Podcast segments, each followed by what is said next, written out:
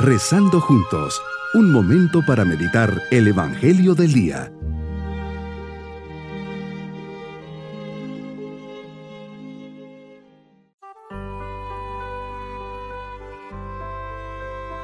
Hoy, cuarto domingo de Adviento, les saludo de forma especial en este día en que ponemos nuestro corazón y mirada en el pesebre de Belén. En el niño de Belén todos los hombres descubren que son amados gratuitamente por Dios. Con la luz de la Navidad se nos manifiesta a cada uno de nosotros la infinita bondad de Dios. En Jesús el Padre Celestial inauguró una nueva relación con nosotros. Nos hizo hijos en su Hijo, nos dice el Papa emérito Benedicto XVI. Por esto preparemos nuestro corazón para hacer en esta meditación esta experiencia viva de Jesús niño. Meditemos en el Evangelio de San Lucas capítulo 1 versículos 26 al 38. Desde la Edad Media, el anuncio de la llegada del Señor tomó un relieve especial.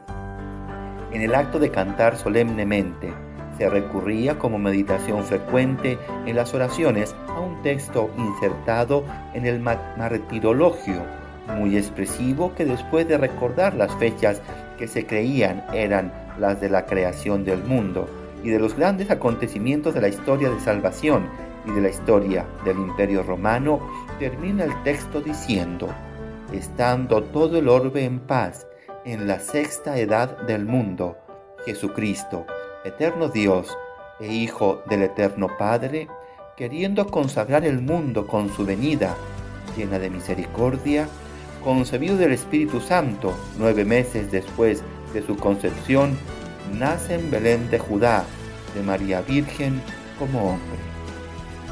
En la Nochebuena vamos a dirigir la mirada a tu nacimiento en Belén. Volveremos a vivir en cierto sentido las emociones de los pastores, su alegría y admiración. Contemplaremos con María y José la gloria del Verbo que se ha hecho carne por nuestra redención Rezaremos para que todos los hombres acojan la vida nueva que has traído al mundo al asumir nuestra naturaleza humana. La Navidad no consiste solo en recordar tu nacimiento que tuvo lugar hace más de dos mil años, sino sobre todo en comprender que nuestra vida es una espera de tu venida definitiva y es un llamado a hacerte presente para así vivir cristianamente nuestra vida la encarnación, la Navidad, es ante todo una escuela de vida cristiana, una escuela de virtudes cristianas, amor, pobreza, humildad, deseo de diálogo entre Dios y el hombre y entre el hombre y Dios, desprendimiento, jerarquía de las realidades humanas, generosidad, disponibilidad y sobre todo paz. Dios te anidaste en el seno de la humanidad para engendrar una nueva vida, como es imposible separar las aguas de los ríos que han de confluir en uno, así, aunque infinitamente más, es imposible separar de ti humanidad y divinidad. De ahí resulta que está realizándose ahora en el mundo un diálogo estable entre Dios y el hombre, un diálogo cercano e íntimo porque el yo y el tú son aquí la misma cosa. Nosotros, en otras palabras, podemos decir a Dios, papá, papá, porque ha habido encarnación. ¿Qué peligros u obstáculos podemos encontrar para vivir la Navidad?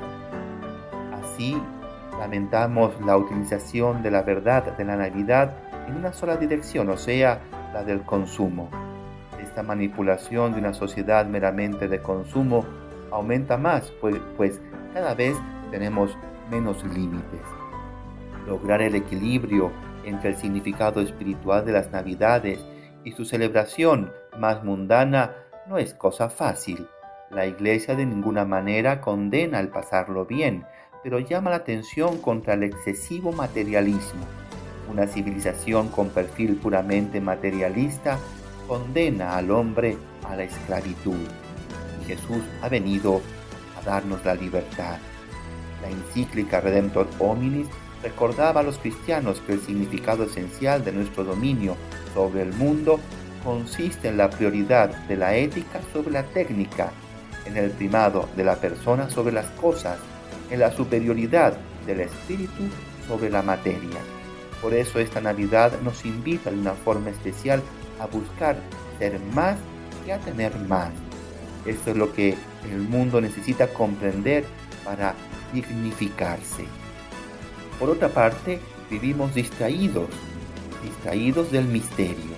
María nos da en el Evangelio de hoy una gran lección de silencio, de oración, de atención a lo que el ángel le quería transmitir.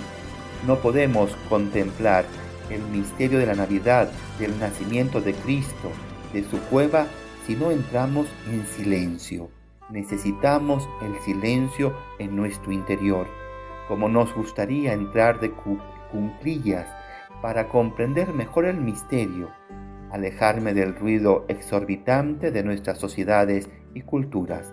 Mi propósito en este día es prepararme en silencio para recibir a Jesús en este día de Navidad. Mis queridos niños, María es nuestra madre, ella con su sí generoso abre las puertas de su corazón para aceptar al Mesías. Él también está tocando la puerta de mi vida, está para venir dentro de pocos días. A ejemplo de María, aceptemos cumplir siempre su voluntad y seamos generosos en llevar este mensaje del nacimiento de Jesús a los demás. Y nos vamos con la bendición del Señor. Y la bendición de Dios Todopoderoso, Padre, Hijo y Espíritu Santo, descienda sobre todos nosotros. Bonito día. Hemos rezado junto con el Padre Denis Doren, Legionario de Cristo.